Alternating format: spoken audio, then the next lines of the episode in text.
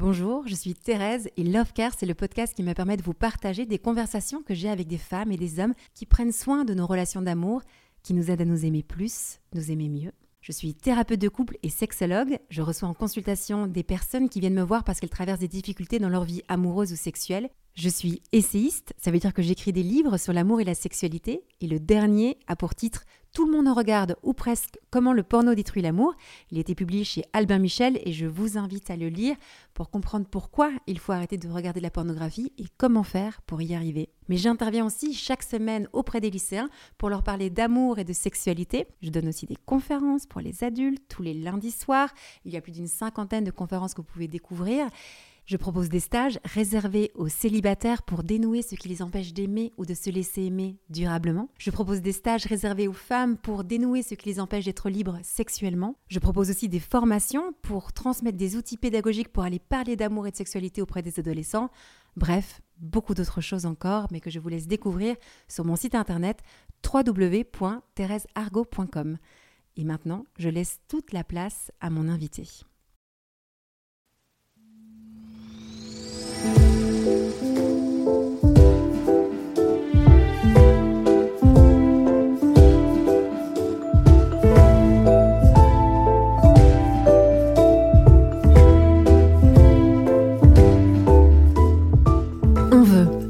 On compare, on prend, on teste, on utilise.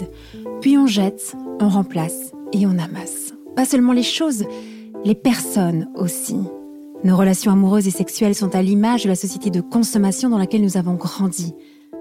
Pourtant, nous voulons être aimés. Être aimés durablement, être aimés pour ce que nous sommes. C'est notre désir le plus profond. Alors pourquoi y renoncer puisque c'est possible de le réaliser? Je suis Thérèse, la cofondatrice de SEM, et vous écoutez Love Care, le podcast de l'amour durable. Elle aime le sujet de la fertilité, elle aime se former, elle aime son métier de sage-femme, son mari, qui la révèle être femme. Elle aime la femme en général, les bons moments en famille, transmettre, fédérer, rencontrer des personnes passionnées, cuisiner et dormir aussi. Bonjour Marion Vallet. Bonjour Thérèse. Merci de me recevoir dans ton cabinet. J'étais euh, impatiente de te rencontrer. J'avais envie d'échanger avec toi parce que je voulais d'abord te, remercier te remercier pour le très beau travail que tu fais depuis pas mal d'années déjà. Un travail nécessaire pour, euh, pour les femmes et les hommes de notre temps, puisque tu essayes de, vraiment transmettre toutes les connaissances euh, du corps féminin, masculin, de la fertilité au naturel pour pouvoir répondre à nos désirs d'avoir ou de ne pas avoir d'enfants. Et donc, en tant que sage-femme, tu viens vraiment nous former et transmettre cette, voilà, cette connaissance assez révolutionnaire, puisqu'elle est assez nouvelle. Donc, merci pour ce que tu fais. Merci pour euh, cette présentation. Tu as décidé à quel moment dans ta vie de, de t'intéresser euh, au sujet des femmes? Alors, tu es sage-femme, est-ce que tu as toujours voulu être sage-femme? Oui, assez jeune, en fait, euh, j'ai eu cette évidence qui s'est imposée en moi de, de ce métier de sage-femme de façon pas forcément très, très claire, mais j'avais cette certitude à 14 ans, je crois, de, de devenir sage-femme. Et donc le, parcours euh, scolaire puis euh, universitaire s'est enchaîné.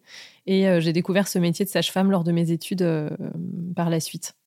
Et qu'est-ce que tu apprécies le plus dans ton travail là, actuellement Ce que j'aime vraiment dans ce métier de sage-femme, c'est la transmission que l'on peut faire pour ce qui me concerne de femme à femme et, euh, et le soin que la sage-femme peut apporter à la femme euh, dans sa féminité et aussi à la femme qui devient mère. Et c'est ça que, que j'aime le plus dans ce métier. Qu'est-ce qui, te, qu'est-ce qui te frappe le plus dans toutes les femmes que tu rencontres? Alors aussi les couples, hein, puisque derrière euh, une femme qui vient te voir, il y a souvent aussi un homme. Qu'est-ce qui, te, qu'est-ce qui te marque le plus des femmes de notre époque? Les femmes euh, de notre époque, je pense, euh, on pourrait le dire au XXe siècle aussi, euh, ce, qui me frappe et ce qui me passionne, c'est vraiment leur soif d'en savoir plus. Et c'est ça que j'aime, qui reprend les, dix points évoqués par, que tu as évoqués au début, Thérèse. cette, cette transmission que l'on peut faire de, ces connaissances, d'ailleurs, c'est l'étymologie du mot sage-femme, c'est la sagesse du, du, soignant pour la femme, enfin vis-à-vis de la femme et pour la femme. Donc c'est ce que j'aime en fait, c'est transmettre cette connaissance et puis recevoir aussi leur propre euh, connaissance pour améliorer euh, mon, expertise de sage-femme. Et tu sens que les femmes d'aujourd'hui, elles ont envie d'en savoir plus sur leur corps, sur, euh, sur la fertilité? Oui, oui, en fait, elles sont vraiment très en demande et, moi, le sujet qui me passionne, c'est le sujet de la fertilité.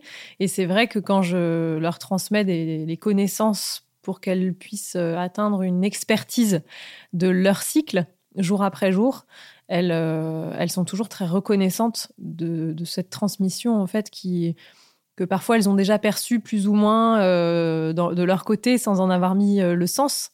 Mais en quelque sorte, le rôle de la sage-femme, c'est aussi mettre du sens dans, dans, ce que la femme peut observer dans son corps. Et c'est ça que je trouve vraiment très intéressant. Ouais, mettre du sens, d'apprendre à se connaître, d'avoir cette expertise, tu dis même aussi sur son corps. On vient de vivre, euh, je sais pas, un, moitié de siècle avec l'arrivée de la contraception hormonale, euh, euh, la péridurale, la fécondation in vitro, la PMA, et on a vu ça comme toutes des avancées, des progrès pour les femmes.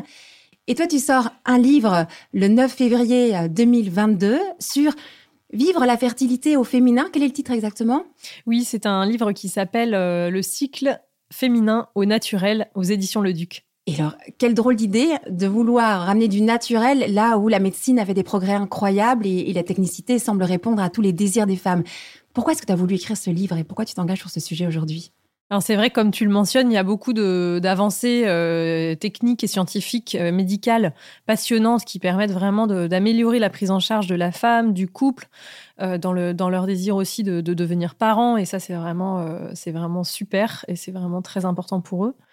Et en fait, cette, cette connaissance, enfin, cette évolution technologique et scientifique, c'est parfois faite au détriment de la connaissance de la femme par elle-même, de sa fertilité, de la physiologie de son cycle. Et par ce livre que j'ai coécrit avec une amie, euh, le docteur Sophie Sab, qui, est, euh, qui a une spécialité dans la médecine de restauration de la fertilité, c'est de pouvoir transmettre ces connaissances de ce qu'est un cycle normal, comment une femme peut l'observer, ce qu'est un cycle particulier et ce qu'est un cycle pathologique. Voilà, pour pouvoir euh, donner des clés de compréhension à la femme, lui montrer aussi qu'elle peut devenir une experte et que la médecine n'est jamais plus experte qu'elle de son propre cycle. Et c'est ça qui est vraiment fondamental, c'est de, lui redonner possession, de lui redonner le pouvoir sur sa fertilité, qui n'est pas une possession médicale, mais bien euh, sa propre possession. Mais je te pose même la question, à quoi ça sert ça? C'est-à-dire, à la fois, tu as cette expertise, mais aujourd'hui, si tu peux avoir euh, une contraception hormonale qui, euh, j'ai envie de dire, fait le job de pouvoir euh, contrôler sa fertilité, si tu as une alternative de, de fécondation in vitro qui va permettre de répondre à ton désir d'enfant, en quoi ce serait, j'ai envie de dire, plus intéressant d'apprendre à se connaître que d'avoir tout de suite recours à ces techniques. Qu'est-ce que tu dirais à ça?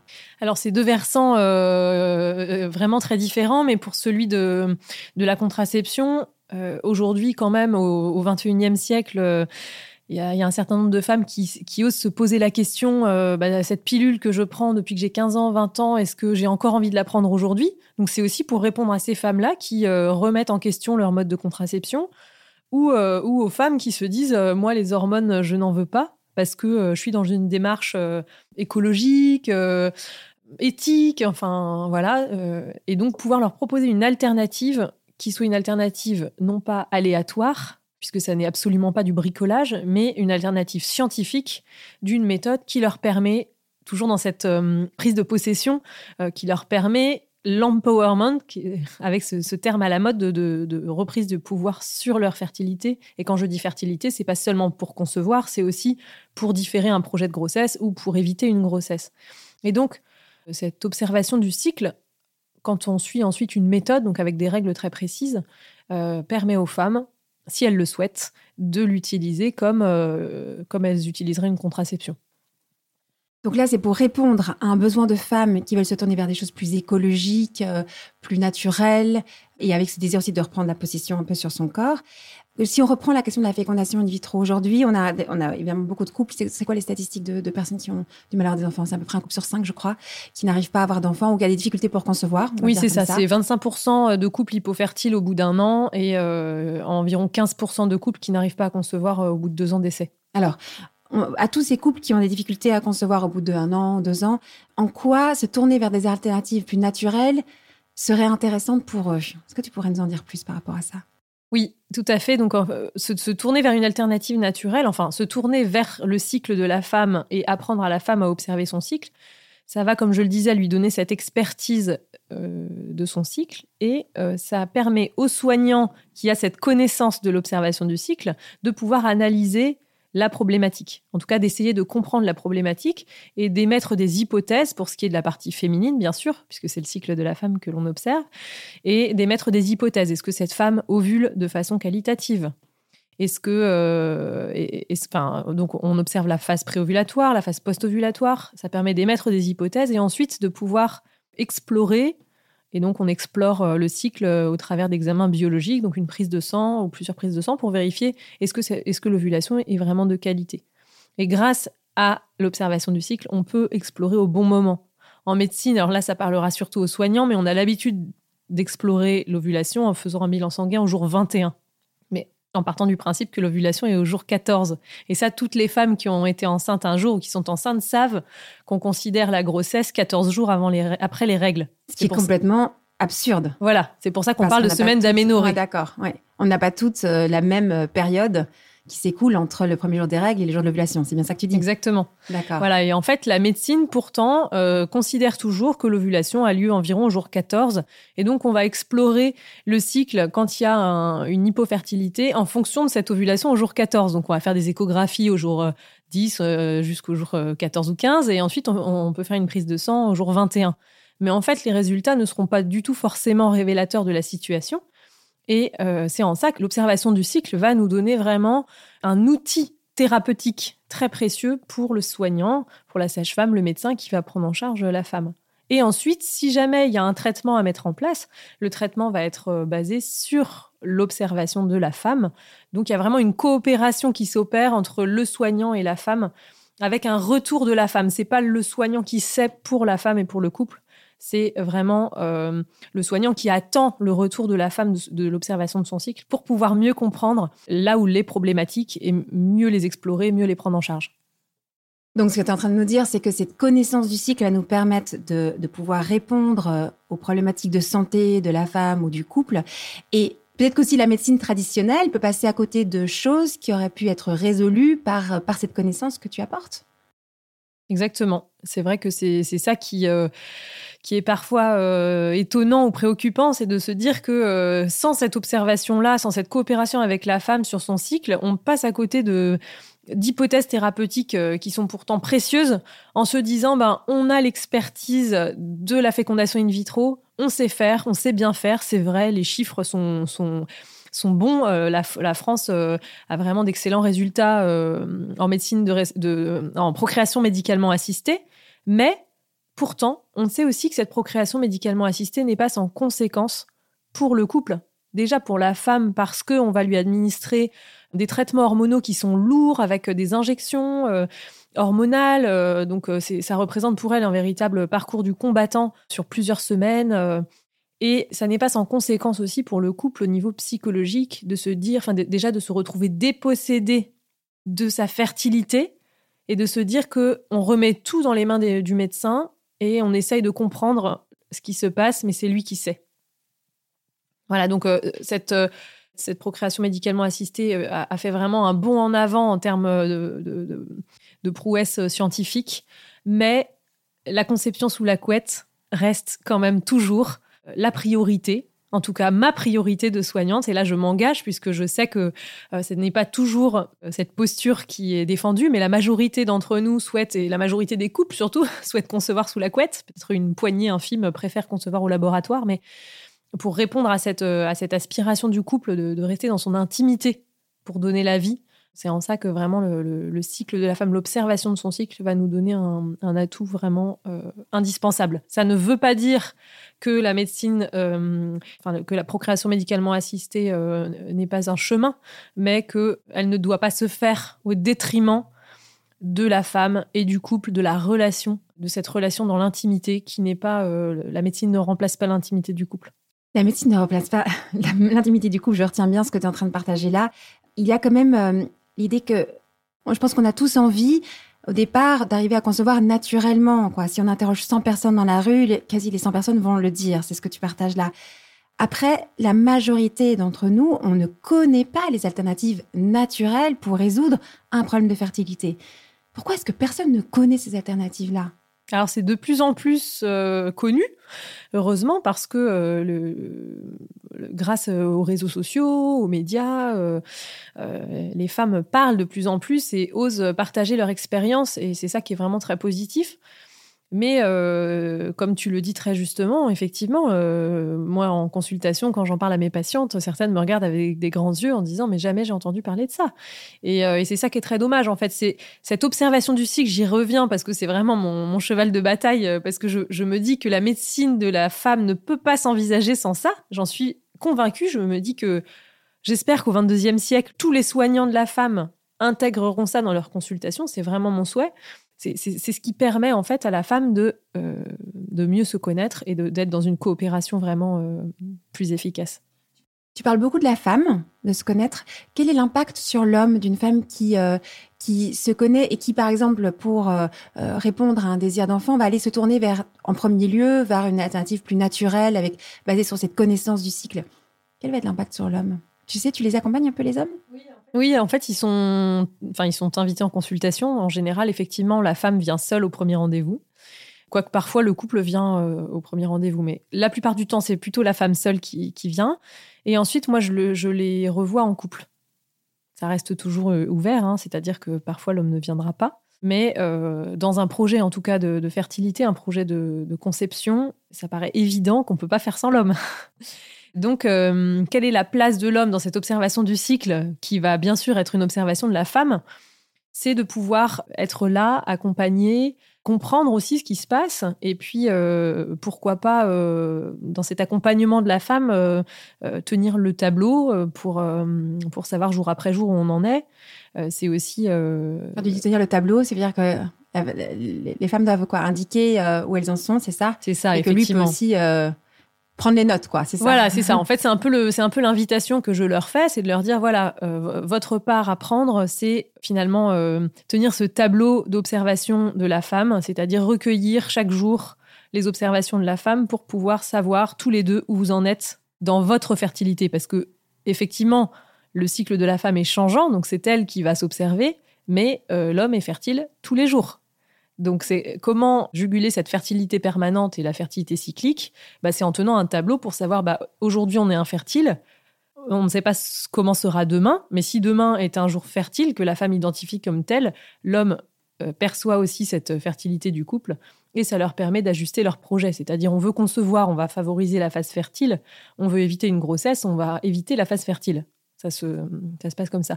Et en fait, par, ce, par cette implication au travers de la tenue du tableau. C'est pas du secrétariat en fait. Pour la femme, ça représente vraiment un soutien euh, moral euh, très important de se dire mon conjoint s'implique au point d'accepter tous les jours de noter dans un tableau. C'est assez basique, mais c'est assez motivant pour la femme de se dire bah voilà, je sais que ce soir il va falloir que je fasse un débrief, donc je vais euh, m'observer d'autant mieux que je dois le soir permettre à mon conjoint de tenir le tableau et donc lui donner une information claire. Voilà. Et donc, ça, permet une coopération parce que finalement, on se rend compte dans le quotidien d'une vie de couple qu'on n'a pas l'occasion de se poser la question une fois par jour, une question intime. Alors, quand on est euh, jeune amoureux, euh, oui, on s'en pose plein euh, tous les jours, on s'appelle pendant des heures, etc. Mais quand on est au, bout d'un certain temps de relation, les questions intimes, il y en a de temps en temps, mais il n'y en a pas tous les jours. Cette, observation du cycle et quand on suit une méthode d'observation du cycle et que le conjoint note, tous les jours, il doit poser une question intime pour pouvoir noter dans le tableau. La question intime, c'est euh, on peut ou on peut pas, chérie? Ou c'est euh, bah, justement, ça permet d'éviter cette question euh, binaire. Voilà, est-ce que c'est bon désagréable. ou c'est pas bon? Parce que dans, dans, ces cas-là, ça, ça, va générer pour celui qui dit c'est pas bon une frustration. Enfin, c'est il y a, y, a y a un frustreur et un frustré. Voilà là, ce serait assez malsain. Il y a quelque chose qui peut s'installer, qui peut être au détriment de la relation. Euh, Exactement. Dans ce sens-là. Là, tu dis la question, c'est comment est-ce que tu te sens aujourd'hui, ma chérie?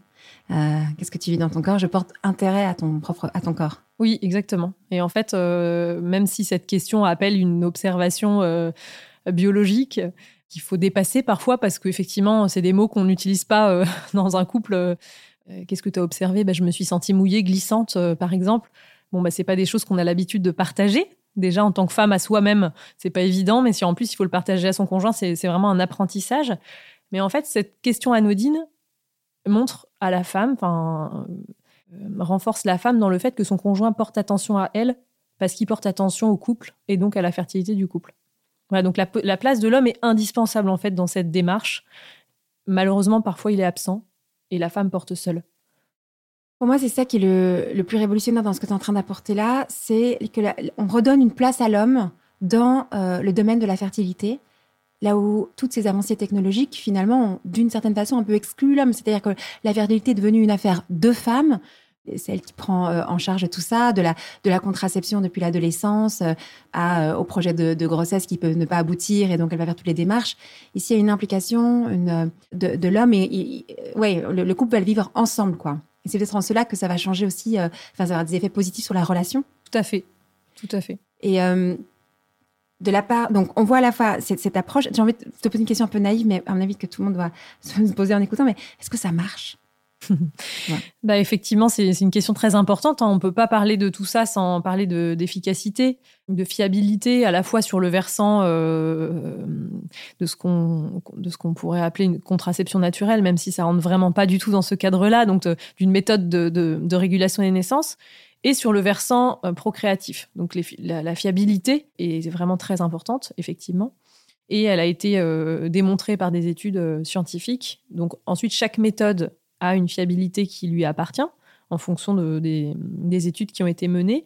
Ce qu'il faut savoir, c'est que l'Organisation mondiale pour la santé considère une méthode d'observation du cycle, qui est la méthode symptothermique, comme une des méthodes avec une fiabilité excellente, supérieure à la pilule, puisque la fiabilité euh, de l'étude recensée par l'OMS est une fiabilité de 98% quand la pilule est à 93 ou 94.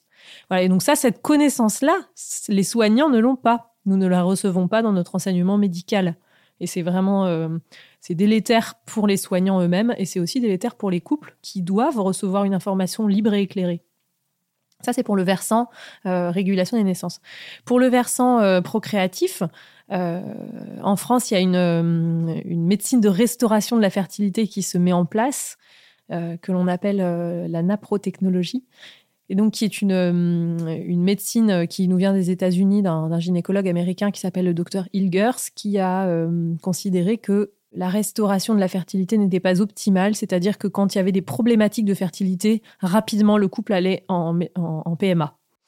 Et donc, euh, pourtant, il y avait plein de choses à faire pour optimiser leur fertilité. Et il a mis en place des protocoles qui ont été ensuite que, euh, étudiés euh, par des études scientifiques. Des protocoles basés sur la réalité du cycle de la femme à l'instant T. Donc, basés sur une méthode d'observation du cycle. Il s'appelle Fertility Care. Voilà, donc cette médecine de restauration de la fertilité, elle se développe. Elle se développe en France aussi, puisque bon, il y a déjà une dizaine de médecins formés et il y en a une dizaine qui est en formation.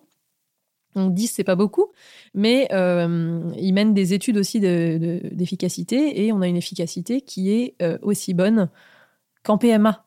Aussi bonne qu'en PMA avec la naprotechnologie. Exactement. Ouais, c'est important ça comme euh, information. Ben ça, ça, ça, nous invite à nous poser des questions sur notre, notre prise en charge du couple et finalement sur le fait que revenir au naturel, c'est pas faire un pas en arrière, c'est vraiment faire un pas en avant dans la compréhension de la fertilité du couple, et parce enfin, parce qu'on part de la fertilité de la femme. Et souvent, les couples qui essayent de concevoir reçoivent le conseil faites l'amour tous les deux jours et vous verrez dans six mois ça va fonctionner. Mais en fait, quand on comprend la physiologie du cycle, faire l'amour tous les deux jours n'a aucun sens. C'est très bien si on a envie de faire l'amour tous les deux jours, il n'y a pas de problème. Simplement, cette idée de faire l'amour tous les deux jours, ça peut aussi être extrêmement contraignant parce que déjà, on n'a pas tous la même, euh, le même désir dans le couple. Mais entre les couples, il y a une variabilité euh, interindividuelle. Euh, et, cette espèce de prescription médicale d'une régularité tous les deux jours fait rapidement entrer le couple dans un engrenage avec euh, des conséquences sur la sexualité, de, perte de déjà de perte de plaisir, de perte de désir, chez l'homme des troubles de l'érection. Voilà, vraiment des troubles qui, sont liés au stress engendré par cette prescription. Alors que quand la femme identifie sa phase fertile, ils vont pouvoir se dire, en dehors de la phase fertile, on est infertile, donc s'il y a union sexuelle, c'est pour l'amour seulement, et pas pour le bébé.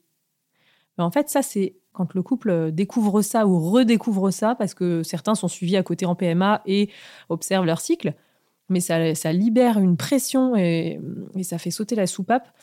Et c'est vraiment très euh, libérateur pour eux de se dire bon, bah là, on est infertile, donc ça sert à rien d'être dans un engrenage euh, infernal. Attendons d'être dans la phase fertile et ménageons notre, euh, relation. Mais je trouve que ce qui n'est pas évident dans cette approche, on va dire, naturelle que tu proposes, qui est à la fois pleine de bon sens, c'est que ça nous invite aussi à avoir un autre rapport à la temporalité. On est habitué à avoir euh, des moyens techniques, technologiques qui nous permettent de répondre directement à notre envie, notre désir. Franchement, quand on pense à la fécondation in vitro, ça a l'air très euh, facile, très immédiat, même si en réalité, quand on, ouvre la porte d'un cabinet, on comprend que c'est quand même un peu plus long. Mais il y a l'idée de je veux, j'ai. Ici, c'est pas tout à fait dans cette approche-là. Euh, j'ai l'impression qu'on est plus sur du temps long, sur l'élaboration de quelque chose qui se, qui se crée, mais ça te parle quand je te parle des sphères de la temporalité ou pas mm. trop? Oui, ouais, tout à fait. Alors c'est vrai que ça, c'est une idée qu'on peut avoir de se dire euh, en PMA, je veux, j'ai, mais la réalité est différente. C'est-à-dire que on se retrouve dans la temporalité puisque quand est-ce que la vie va s'inviter, personne ne le sait. Quand bien même tout a l'air d'aller si bien, et quand bien même la médecine ne trouve aucun problème ni chez la femme ni chez l'homme, on est dans ce qu'on appelle une hypofertilité inexpliquée, 25% des situations, ce qui est énorme. Donc en PMA, il y a 25% des couples à qui on dit on ne sait pas ce qui se passe, mais ça vient pas.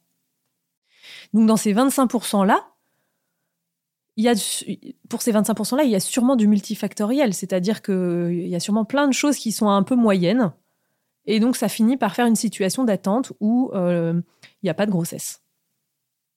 Dans les 75% autres, il y a un trouble. Et donc, on, mise tout sur ce trouble ou, des troubles en se disant, bah voilà, il y a, ça, ça, ça, ça. Donc, on va essayer de faire en sorte de lever les troubles ou, euh, de contourner les troubles. 25% des couples avec hypofertilité inexpliquée. Et donc, pour eux, euh, il y a plein de choses à faire, en fait. Il y a, une optimisation à faire. Voilà. Et donc, il y a une temporalité, quel que soit le chemin. C'est-à-dire qu'on soit en médecine de, restauration de la fertilité ou en, ou en médecine de remplacement, euh, il y a une temporalité. Mais tu comprends que ça, ça s'entrechoque avec le, le, slogan féministe un enfant quand je veux, si je veux. on est quand même nés, nous, avec cette idée, c'est quand je veux. Et donc, le jour où je veux et que ça ne vient pas, c'est quand même difficile à vivre, ça, parce qu'on était, je veux dire, on n'était pas préparé à se dire que peut-être que les choses ne viendraient pas quand je veux. Et, et toutes les, promesses de, de, des nouvelles technologies, euh, enfin, en tout cas, la façon dont le marketing est fait, j'ai envie de dire la façon dont c'est communiqué, c'est que, ben oui, on est là pour vous servir votre, votre désir. Donc, euh, entre les idées qu'on a reçues, la transmission qui a été faite, et la réalité, on voit qu'il y a un vrai décalage et qui est souvent difficile à vivre. Tu vois mm. ça Les, oui, oui. sont en souffrance aujourd'hui mm. aussi par rapport à ce sujet? Oui, en fait, euh, ce qu'on peut voir en consultation qu'on appelle préconceptionnelle, quand la femme vient en consultation ou le couple en disant, bah voilà, on a un projet de, bébé à, court terme, moyen terme, euh, on voudra en parler. Effectivement, quand il y a un arrêt de contraception, certains se disent ça va venir tout de suite, d'autres se disent ça va être très long. En fait, il y a, y a les deux approches. Et euh, donc certaines femmes veulent anticiper en se disant ça va sûrement être long, donc je préfère anticiper. Puis finalement, elles se retrouvent enceintes très vite. Et il y a d'autres femmes qui se disent euh, ça va être rapide, et puis en fait, c'est long. Et hum, voilà, donc en fait, euh, cette temporalité, elle est, elle est, elle est générationnelle. Hein. elle est difficile à vivre pour les gens d'aujourd'hui qui sont dans, un, dans une, efficacité permanente. Et je, je, reviens sur l'observation du cycle qui, qui permet d'habiter cette temporalité, en fait, et de, de, se dire je, reprends possession ou je prends possession et je sais jour après jour où j'en suis. Chaque jour, y a, ça change. Et, euh, et, donc on se dit pas bah on verra le mois prochain, euh, je vais attendre les règles et en espérant qu'elles n'arrivent pas. Mais finalement, en étant au jour le jour, bah on se dit bah ok voilà je sais où j'en suis chaque jour. Et donc ça, ça, ça vient aussi donner du, du sens euh, au jour après jour plutôt qu'au mois après mois, en fait, qui, euh, qui peut être euh, très difficile à vivre. Alors, tout ce que tu es en train de partager là, tu essaies aussi de le transmettre aux professionnels de la santé. Hein. Moi, je sais aussi comme ça que je t'avais euh, rencontré, j'avais un peu vu ton travail. Tu essayes de le transmettre à ces professionnels, sages-femmes, médecins, d'autres aussi professions? Oui, tout à fait. Effectivement, euh, j'ai créé une formation euh, qui s'appelle Physiologie de la fertilité, euh, en partie grâce à ce que j'avais reçu en me formant en tant que femme à la méthode de l'ovulation Billings. et également en tant que sage-femme pour pouvoir transmettre à mes patientes. Et donc, j'ai senti cette nécessité, en tout cas dans, chez mes consoeurs et confrères sages-femmes, de, de lacunes universitaire sur le sujet de la physiologie du cycle, ce qui paraît totalement absurde. C'est ça, oui, juste je, le relève, quoi. Donc des lacunes dans la formation universitaire sur le cycle féminin, alors que la sage-femme euh, ou le médecin est censé être expert aussi euh, du corps, quoi. C'est ça, mais... Comment tu expliques ça, cette lacune, selon toi? En fait... Euh, ce qu'on retrouve, c'est que dans les années 80, l'OMS a beaucoup parlé, a beaucoup écrit sur le sujet de l'observation du cycle, parce qu'à l'époque, la contraception était très peu répandue. Mais euh, à partir des années 90, il n'y a plus rien. Voilà. Donc, euh, pour vous donner un exemple, en 1983, l'OMS a fait une étude montrant que plus de 99% des femmes des pays en voie de développement étaient capables d'observer leurs signes de fertilité et d'infertilité après un enseignement. Donc, dans le mois qui suit cet enseignement, cette formation. Aujourd'hui, euh, je pense qu'on est toujours dans les mêmes pourcentages. Simplement, qui en France connaît l'observation du cycle de plus en plus, heureusement. Mais malheureusement, chez, dans la communauté scientifique, quand on parle d'observation du cycle, mais c'est tellement ridicule qu'elle retourne en arrière, en fait, parce que les professionnels de santé ne voient pas forcément l'intérêt parce qu'ils ne l'ont pas perçu. Pourtant, en consultation, en tout cas en libéral, en cabinet libéral, les femmes viennent nous en parler, nous parler des détails de leur cycle, des particularités. Et si on ne connaît pas, si on ne connaît pas cette observation au jour le jour, on passe à côté de situations qui sont parfois euh, intermédiaires et parfois pathologiques. Voilà, donc cette, euh, ces, lacunes, elles sont probablement dues à l'avènement de la contraception qui a en fait remplacé ce que faisaient les femmes avant, qui était souvent un peu du bricolage, mais quand même basé sur ce qu'elles observaient. Et donc ça a remplacé en, considérant que ça n'était plus nécessaire. Et aujourd'hui, les professionnels de santé font un retour en arrière en se disant, bah si, en fait, c'est tellement important pour les femmes que ça doit aussi l'être pour nous. Et donc voilà, les sages-femmes sont, effectivement très intéressées par ce sujet, les médecins généralistes, euh, les gynécologues aussi, et puis d'autres professionnels de santé comme euh, des, ostéopathes, euh, des naturopathes qui sont plutôt des médecines complémentaires. Donc ça, c'est une bonne nouvelle, cette, cette formation, mais j'entends, parce que on a la même génération, c'est que c'est récent tout ça. Donc on est vraiment à une époque où, où les, les, choses sont en train de changer, d'évoluer.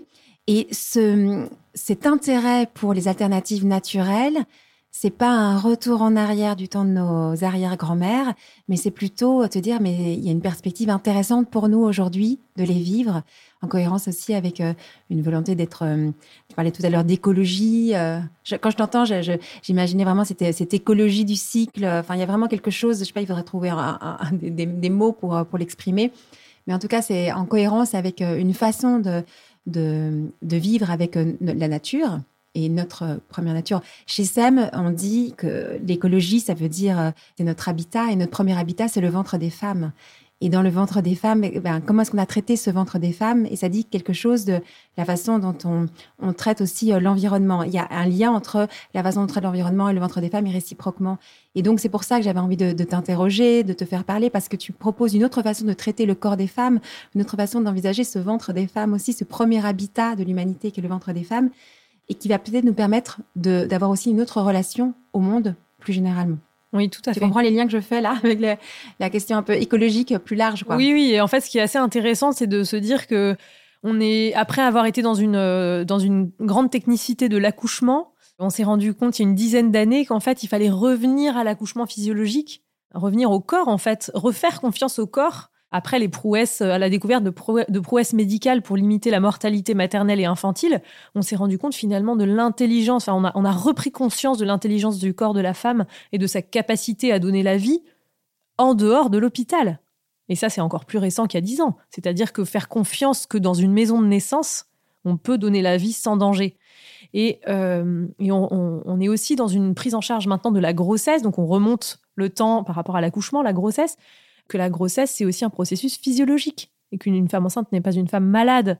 Et donc, on, essaye de changer aussi notre, notre état d'esprit sur la grossesse. Et progressivement, on remonte encore jusqu'au euh, cycle euh, pour, pour redécouvrir que le cycle, c'est un processus physiologique et que le cycle nous donne beaucoup d'informations. Quand je dis le cycle, je précise bien que c'est pas seulement les règles.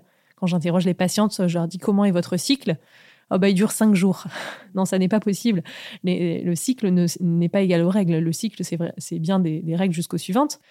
Et donc, reprendre, reprendre le cycle et la physiologie du cycle dans les détails pour que les soignants aient une vision vraiment plus, plus large et plus complète pour transmettre aux femmes et aussi recueillir ce qu'elles ont observé. Alors, c'est intéressant parce que tu fais vraiment bien le lien, l'accouchement, euh, tu, vas, jusqu'à l'accouchement, l'allaitement, l'accouchement, grossesse, euh, la santé, en fait, dans sa globalité, quoi. C'est pas juste une technique comme ça qu'on pourrait utiliser, c'est une façon de vivre, une façon d'être en relation avec son propre corps, une façon d'être en relation aussi avec le corps de l'autre. On a parlé aussi de tout l'impact euh, sur le couple avec tout ce que tu tout ce que tu partages là, enfin de nouveau, on pourra en parler des heures avec toi, c'est absolument passionnant et on va continuer à le faire ces prochaines prochains mois, prochaines années. C'est vraiment un intérêt euh, profond chez SEM d'essayer de découvrir euh, toutes ces alternatives, de mettre en lumière ces nouvelles propositions, ces nouvelles voies pour vivre euh, plus heureux avec soi-même et avec les autres. Une chose que je voudrais te demander pour pour conclure cet, cet échange, c'est tu as devant toi des femmes et des hommes qu'est-ce que tu voudrais leur transmettre, que tu as découvert ces dernières années, et que tu voudrais absolument leur dire avec tout ce que tu viens de nous partager? De s'écouter, de se faire confiance. Voilà, je pense que c'est ça qui est vraiment important pour pouvoir, euh, pour pouvoir aimer. Il faut s'aimer soi-même et pour s'aimer soi-même, il faut s'écouter. Il faut euh, rentrer dans son intériorité, pas seulement euh, son intériorité spirituelle, mais aussi dans son intériorité du corps pour euh, tout comme on, est, bien connecté à nos mains, par exemple, pour nous dire bah tiens, nos mains sont sèches, nos mains sont moites, euh, nos mains euh, sont froides, chaudes, etc. Bah, se connecter vraiment à son corps aussi dans, sa, fertilité, dans un endroit qu'on n'a pas du tout l'habitude d'interroger, qui est notre, nos, parties génitales. Mais en tant que femme, en tout cas, de, nous mettre à l'écoute, de nous faire confiance. on a cette sagesse en nous euh, de, notre corps pour pouvoir ensuite euh, mieux nous aimer nous-mêmes en tant que femmes, mieux aimer nos, conjoints et réciproquement. Bah, c'est magnifique, c'est hyper bien résumé. Euh, merci en tout cas, Marion, de nous avoir transmis tout ça. Je rappelle que tu, ton livre qui s'appelle Cycle féminin au naturel aux éditions Le Duc. Voilà. Et donc, on va retrouver dans ce livre un peu tout ce que tu nous as, as pu nous partager Tout à fait. L'objectif du livre, c'est à la fois un livre qui parle de, la physiologie du cycle, de, tous les cycles particuliers aussi et les cycles pathologiques. Donc on va du normal à la normale. Également de toutes les méthodes d'observation du cycle, en tout cas les principales que l'on peut euh, trouver et les, euh, les détails de ces méthodes et puis euh, vers qui on peut se tourner. Et également un volet donc pour les pathologies du cycle plus hypofertilité. Voilà, donc un livre qui, que l'on souhaitait un peu comme un, un, livre de route pour la femme de, de la ménage, donc des premières règles jusqu'à la ménopause. Merci d'avoir euh, écrit ce livre. On a, ça va être important aussi d'avoir des, références, des lectures, de se nourrir de choses qui peuvent nous changer notre, notre relation aussi à notre corps. Merci pour tout ton travail. On aura l'occasion encore de suivre. Et puis, euh, à bientôt. Merci Thérèse. Au revoir. Si vous désirez l'amour durable, retrouvez toutes les propositions de SEM sur notre site internet sem.co et sur nos réseaux sociaux Instagram et Facebook. Si vous êtes un professionnel du love care, rejoignez la communauté SEM.